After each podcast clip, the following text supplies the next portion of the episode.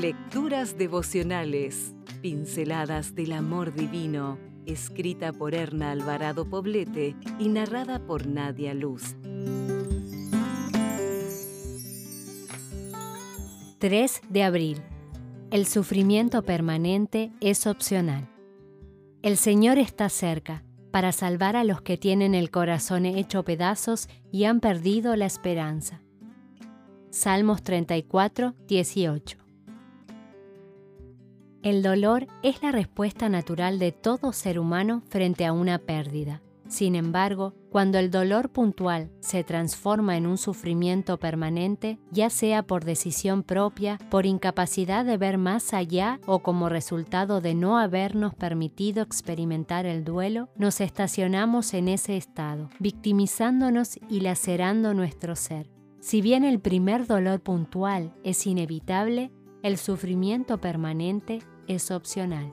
Los expertos aseguran que el dolor puntual que generan ciertas situaciones de la vida es inevitable, pero el sufrimiento permanente es opcional. En el dolor crecemos, aprendemos y cambiamos nuestra debilidad por fortaleza, y solamente el hecho de darnos cuenta de esa transformación de nuestro ser debiera producir en nuestro interior cierto modo de gozo.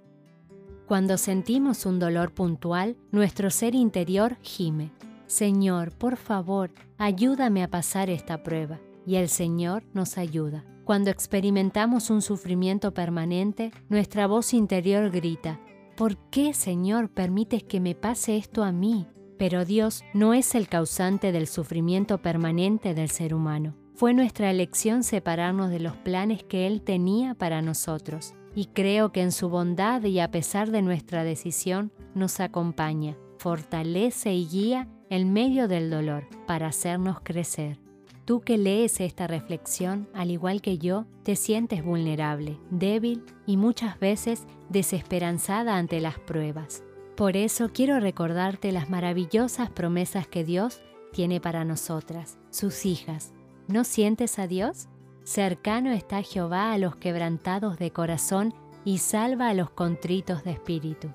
No bases tu relación con Dios en tus emociones, básala en la certeza intelectual de que Él está a tu lado, aunque tal vez no lo sientas.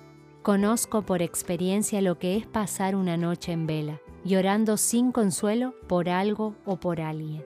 Cuando esto sucede, la promesa de Dios nos dice, por la noche durará el lloro y a la mañana vendrá la alegría.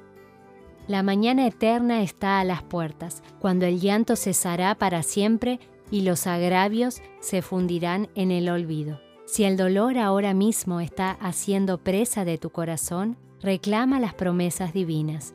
Toma fuerza y no claudiques. Dios está contigo. Si desea obtener más materiales como este, ingrese a editorialaces.com.